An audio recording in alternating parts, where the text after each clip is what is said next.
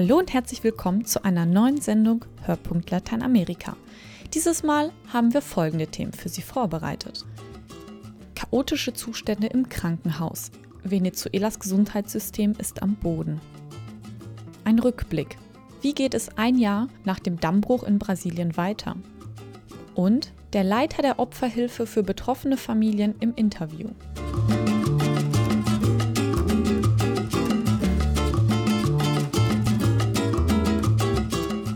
Nicolás Maduro und die Opposition nähern sich langsam an. Schnelle Hilfe für das marode Gesundheitssystem von Venezuela bedeutet das aber nicht. Besonders schlimm ist die Lage in den Krankenhäusern. Ärzte können ihre Patienten nicht behandeln, weil Medikamente, Verbandszeug und Hygieneartikel fehlen. Ohne Spenden funktioniert nichts mehr. Sandra Weiß hat ein solches Krankenhaus besucht. Vor dem Aufzug im Kinderkrankenhaus JM de los Rios in Caracas bildet sich eine lange Schlange. Es ist der einzige der drei Aufzüge, der noch funktioniert. Vor den anderen stapeln sich Paletten und Bauschutt aus Renovierungsarbeiten, die seit vier Jahren nicht mehr vorankommen. Einst war das JM de los Rios ein Vorzeigehospital. Aus ganz Lateinamerika kamen Patienten und angehende Ärzte. Heute sind von den 420 Betten nur noch 120 benutzbar. Der Verfall der Erdölpreise, Korruption und Ineffizienz haben Venezuelas Gesundheitssystem fast zum Erliegen gebracht. Das wird bei einem Rundgang durch das Krankenhaus klar, mit dem ehemaligen Direktor Uniades Urbina sind wir unterwegs.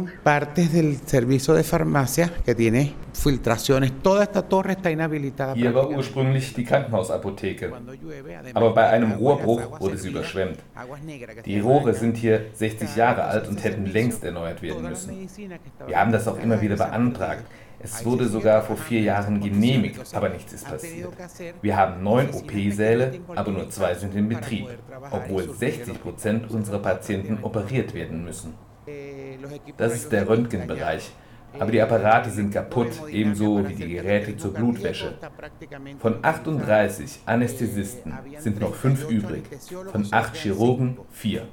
Das führt dazu, dass wir sehr lange Wartelisten haben. Entonces todo eso hace que recibamos el paciente, pero la respuesta que le damos es muy lenta. Je höher wir steigen im Krankenhaus, desto mehr redet sich Uniades Urbina in Rage. Aquí se ha hecho el diagnóstico. Cada vez que hay un director nuevo, un ministro, se le pasa la información y no pasa nada. Wir haben das alles diagnostiziert und festgehalten. Und jedem neuen Minister unterbreiten wir unsere Liste, aber es passiert nichts. Es ist wirklich traurig, wie ein Vorzeigehospital so verfällt, vor allem in einem Land mit enormen Erdöleinnahmen. Einmal kam Nicolás Maduro, als er noch Außenminister war, jammerte und ernannte sich zum Paten des Hospitals. Jetzt ist er Präsident und nie wieder hier aufgetaucht. Seit einem Monat ist die Krankenhausküche geschlossen, die vor drei Jahren renoviert, aber von den ungelernten Kräften, die uns die Regierung schickt, schon wieder ruiniert wurde. Wir leben seither von Essensspenden einer Gruppe von Restaurantbesitzern. Aber ein Hospital kann nicht von der Wohlfahrt leben. Mal sehen, ob wir die Küche besichtigen können. Doch bis dahin kommen wir nicht. Die Küche ist mit Vorhängeschlössern verriegelt. Dafür besuchen wir die Kinderkrebsstation. Dort treffen wir Edwin Barrios, der um 3 Uhr früh mit seinem krebskranken Sohn Moises in Aragua losgefahren ist.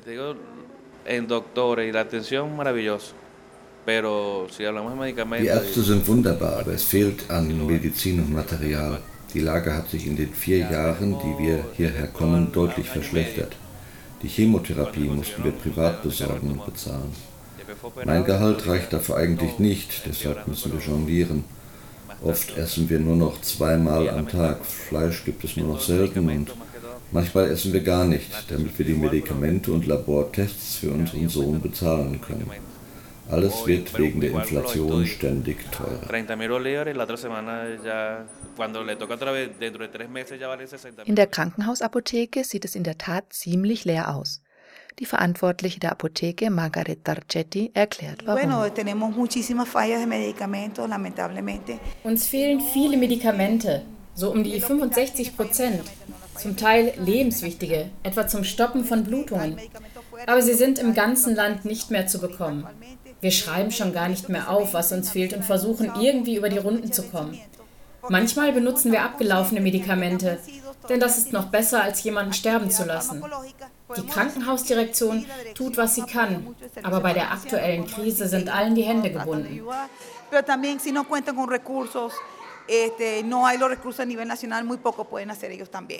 Die Wirtschaftskrise macht Fortschritte im Gesundheitsbereich wieder zunichte. Die Kindersterblichkeit ist gestiegen, die eigentlich ausgerottete Malaria breitet sich wieder aus, ebenso wie sexuell übertragbare Krankheiten, weil es nicht genügend Antibiotika zu ihrer Bekämpfung gibt. Und die junge Generation von Ärzten verlässt das Land. Früher betreute ich im Schnitt acht Studenten, fünf Venezolaner und drei Ausländer. Jetzt habe ich drei Ausländer und zwei Venezolaner. Von den 250 Spezialisten für Intensivmedizin, die in den letzten 30 Jahren hier ausgebildet wurden, sind 50 ins Ausland gegangen. Sie bekommen gute Angebote und gehen. Uns fehlt die Nachfolgegeneration.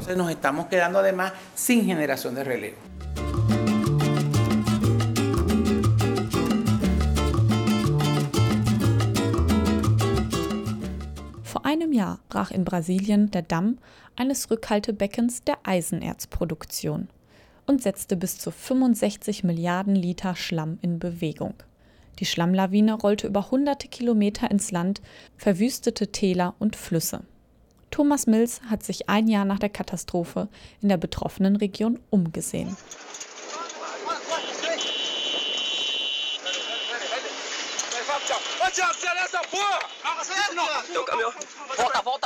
Panik herrschte am 5. November 2015 unter den Mitarbeitern des Bergbaukonzerns Samarco. Verzweifelt versuchten sie, mit ihrem Wagen dem Tod zu entkommen.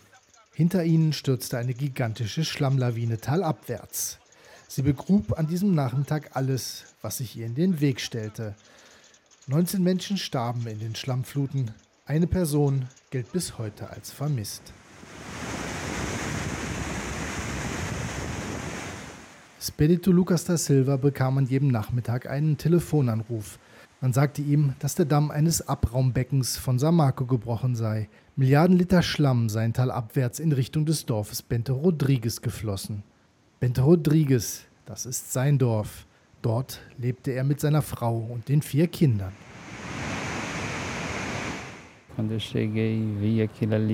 Als ich mein Dorf sah, dachte ich, dass alle tot seien. Und ich fühlte mich sofort schuldig, weil ich meine Familie nicht retten konnte, weil ich sie so tragisch sterben ließ. Doch die Familie überlebte, wie durch ein Wunder. Gerade noch rechtzeitig hatten sie auf einen Hügel fliehen können. Dann überrollte die sieben Meter hohe Schlammwelle das Dorf. Seitdem lebt die Familie in Mariana, wie rund 300 weitere Opferfamilien. Samarco zahlt ihnen ein monatliches Handgeld und stellt Lebensmittelpakete zur Verfügung. Zudem hat jede Familie rund 3000 Euro bekommen, um sich mit dem Nötigsten zu versorgen. Doch wohl fühlt sich Espedito und seine Familie nicht. Sie wollen weg, und zwar so schnell wie möglich. Die meisten Leute sagen, dass wir uns bereichert haben, dass wir im Geld schwimmen. Das ist überhaupt nicht okay so. Wir fühlen uns hier nicht wohl, haben hier keinen Platz für uns. So schnell wie möglich müssen die Dörfer wieder aufgebaut werden, damit wir wenigstens versuchen können, wieder unser normales Leben als kleine Dorfgemeinschaft zu leben. Samarco plant den Wiederaufbau der Dörfer bis Ende 2018 oder Anfang 2019 abschließen zu können. Das Leid der Opfer wird also erst einmal weitergehen.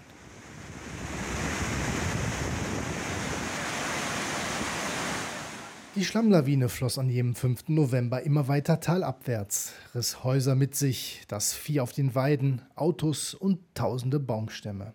Durch Täler und Flussbette gelangte der Schlamm schließlich in den Rio Doce, den süßen Fluss, die Trinkwasserquelle von Millionen Menschen. 16 Tage später erreichten die braunen Fluten dann die Mündung an der Atlantikküste. Rund 650 Kilometer hatte der Schlamm da schon unter den Augen der Weltpresse zurückgelegt.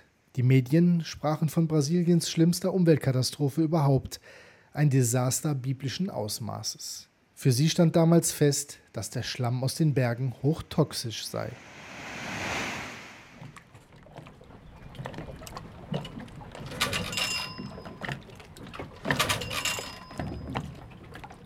Heute sieht man Badende im Fluss. Das wieder klare Wasser im Küstenstädtchen Regencia sieht einladend aus.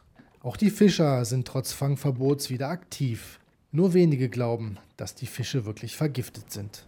Die Biologin Anna Claudia Marcondes von dem Umweltprojekt Tamar sieht eine Verbesserung der Situation, auch wenn diese vielleicht nur vorübergehend sei, warnt sie. Wenn man so schaut, sieht es so aus, als ob der Fluss fast wieder in Ordnung ist. Aber es ist noch zu früh, das zu sagen, denn die Folgen der Katastrophe werden noch lange anhalten. Denn der Schlamm ist auf dem Grund und am Ufer des Flusses. Und da wir gerade eine Dürre haben, kommt nicht so viel aus den Bergen nach. Aber sobald die Regenzeit beginnt, wird wohl neuer Schlamm nachkommen. Arrastado novamente. Trüb ist die Bilanz derweil bei den Bewohnern von Regencia. Das Städtchen lebte vom Tourismus, doch seit der Katastrophe ist dieser um 90 Prozent eingebrochen, sagt Fabio Gama, der Gründer einer Tourismusagentur und Sprecher der Dorfgemeinschaft. Es sei ein Skandal, dass die Regierung bis heute keine Analysen über die Verunreinigung des Flusses vorgelegt hat. Das ist eine gute Frage. Wieso zeigt man uns die Analysen nicht? Aber wir wollen keine unverständlichen Zahlentabellen. Man soll uns sagen, ob wir den Fisch essen können oder nicht. Wenn ja, dann sollen sie herkommen und ihn mit uns essen. Pode, então vamos comer. Você vai comer junto comigo? Vambora. Die arbeitslosen Fischer und Touristenführer erhalten derzeit ebenfalls monatliche Unterstützung von Samarco. Doch eine Lösung sei das nicht, glaubt Fabius Frau Luciana. Sie hofft, dass der Tourismus bald wieder anspringen wird. Einfach wird das nicht. Infelizmente, as pessoas têm medo de estar em contato com a água. Leider haben die Leute viel Angst vor dem Wasser, manche sogar vor der Luft hier. Wissen Sie, die Berichterstattung der Medien war total negativ. Was die weltweit berichtet haben, war sehr verschieden von dem, was wir hier im Mündungsbereich erlebt haben. All diese Berichte über toxischen Schlamm und tote Fische, nun, hier sind keine Tiere gestorben. Ob toxisch oder nicht, ob gefährlich für Mensch und Tier, auch ein Jahr nach der Katastrophe kann sich jeder seine eigenen Antworten auf diese Fragen suchen. Dennoch schweigt die Regierung, legt nicht offen, wie es wirklich um den Rio Doce und die vom Schlamm betroffenen Gebiete steht. Es werden wohl noch weitere Jahrestage ins Land gehen, bevor die Menschen endlich Gewissheit haben.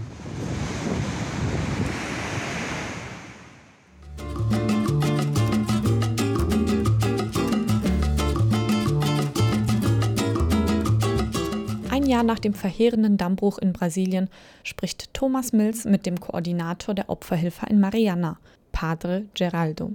Er kümmert sich um die rund 300 Familien aus zwei verschütteten Dörfern, die nun in Mariana untergebracht wurden. Padre Geraldo, wie geht es den betroffenen Familien ein Jahr nach der Katastrophe? Um ano depois, ein Jahr nach dem Unglück haben wir mehr Ungewissheiten und Zweifel als Gewissheiten. Im Kontakt mit den Bewohnern der verschütteten Dörfer Bento Rodrigues und Paracato de Baixo verspüre ich eine tiefgehende Müdigkeit. Denn sie waren einem Meeting nach dem anderen ausgesetzt. Diskussionen, Vorladungen und dann Debatten, die zu nichts führen. Und dann wissen sie halt nicht, wie ihre Zukunft aussehen wird. Sie sind besorgt. Was wurde denn konkret bereits gelöst und an welchen Punkten ist noch zu arbeiten? Man könnte es so sagen, die kurzfristigen Maßnahmen, die wir gefordert haben, wurden erfüllt. Einmal, dass die Betroffenen aus Bento, Rodriguez und Paracato in angemieteten Häusern untergebracht werden. Zudem, dass sie ein Handgeld und Verpflegungspakete bekommen. Bei den weitergehenden Fragen sind wir noch nicht weit gekommen. Zwar wurden die Orte für den Neubau der Dörfer bestimmt, aber wir sind besorgt, dass das so lange dauern soll, bis 2019. Wir haben noch keinen Konsens erreicht, dieses Zeitfenster zu verkürzen. Denn wir fragen uns, inwieweit dieses lange Warten negative Effekte auf die Betroffenen haben könnte. Denn hier in der Stadt kommen die meisten nicht zurecht. Und ein weiterer Bereich, in dem wir nicht weit gekommen sind, ist die Registrierung der Opfer. Wer hat was verloren und wie viel ist es wert? Das ist äußerst schwierig, muss aber angegangen werden, und zwar im ganzen betroffenen Gebiet entlang des Rio Doce.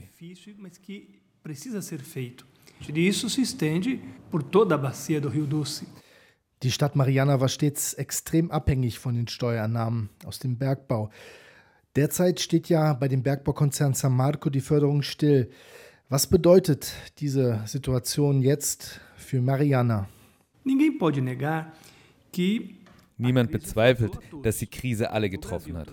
Ganz Brasilien steckt übrigens derzeit in einer tiefen Krise. Aber hier in Mariana hat der Dammbruch die Krise noch verschärft. Die Arbeitslosigkeit gehört jetzt zum Stadtbild. Die Unternehmen folgen nicht unseren Appellen, auf Entlassungen zu verzichten, sowohl was ihre eigenen Angestellten sowie Drittfirmen betrifft. Samarco hat einen Plan zur freiwilligen Entlassung aufgelegt. Das macht uns Sorgen. Insofern hat der Dammbruch nicht nur die Bewohner von Bento Rodrigues und Paracatu getroffen, sondern die gesamte Bevölkerung leidet darunter. Und wenn wir darüber hinausschauen, sehen wir, dass entlang des Rio Dossi überall die Situation die gleiche ist. Do Rio Doce, nós vamos percebendo que isso também vai acontecendo ao longo da bacia do Rio Doce. Padre Geraldo, Opferfamilien berichten, dass sie sogar von den Einheimischen angefeindet werden. Sie hätten sich an dem Unglück bereichert. Was passiert da gerade? Das ist nicht generell so. Aber klar, hier und da hört man so etwas. Da werden die Opfer für eine Situation verantwortlich gemacht, die sie nicht verschuldet haben. Deshalb haben wir die Vereinigung Forum Acolier gegründet. Wir wollen zeigen, dass das nicht so ist. Man muss offen und klar sagen, die Handgelder für die Betroffenen sind keine Geschenke, wie manche denken. Die Opfer haben ihren Lebensmittelpunkt verloren und sind jetzt hier ohne jegliche Strukturen. Das ist also eine Frage der Gerechtigkeit ihnen gegenüber. Aber leider hören wir ab und zu diese diskriminierenden Sprüche. Wir sind besorgt, denn da verwandelt man die Opfer in Angeklagte. Padre Geraldo, wie sieht Ihre Perspektive für die Region aus? Kann sie sich von den Umweltschäden rasch erholen? Nach allem, was ich darüber gelesen und gehört habe von Experten und Forschern, die vor Ort waren, denke ich Folgendes. Zum einen scheint es unmöglich, das Ausmaß der Schäden dieses Umweltverbrechens zu berechnen. Zweitens ist es nicht möglich zu sagen, wann sich das Tal des Rio Dossi wieder erholt. Oder zu sagen, zu wie viel Prozent es sich erholen wird. Nicht einmal die optimistischsten Experten würden sagen, dass es sich zu 100 Prozent erholen wird. Das dauert eventuell viele Jahre oder Jahrzehnte. Und manche Arten der Fauna und Flora sind auf ewig verloren, meinen Experten. Leider wird uns aber erst die Zeit auf diese Fragen eine Antwort geben. Que só poderá ser respondido com mais precisão com o tempo, lamentavelmente. Einige Medien nannten das Desaster sogar eine Katastrophe biblischen Ausmaßes. Was sagen Sie als Kirchenmann zu diesem Vergleich? Wir können das Ausmaß nicht kalkulieren oder uns vorstellen. Wir können uns einfach kein exaktes Bild davon machen, was der Dammbruch für Konsequenzen hatte. Schauen Sie, wir sprechen hier von Schäden über eine Strecke von 600 Kilometern. Da ist etwas Astronomisches passiert, das wir nicht messen können.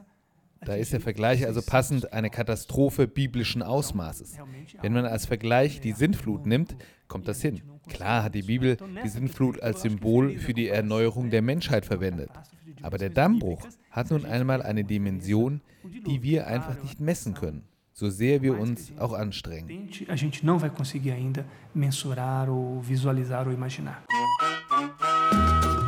So, das war's auch schon mit unserer Sendung. Herzlichen Dank an Sandra Weiß und Thomas Mills für ihre Mitarbeit und vielen Dank auch an Sie, liebe Zuhörer, für Ihre Aufmerksamkeit. Ich hoffe, dass Sie auch bei der nächsten Folge wieder dabei sind. Mein Name ist Laurin Zins. Bis zum nächsten Mal.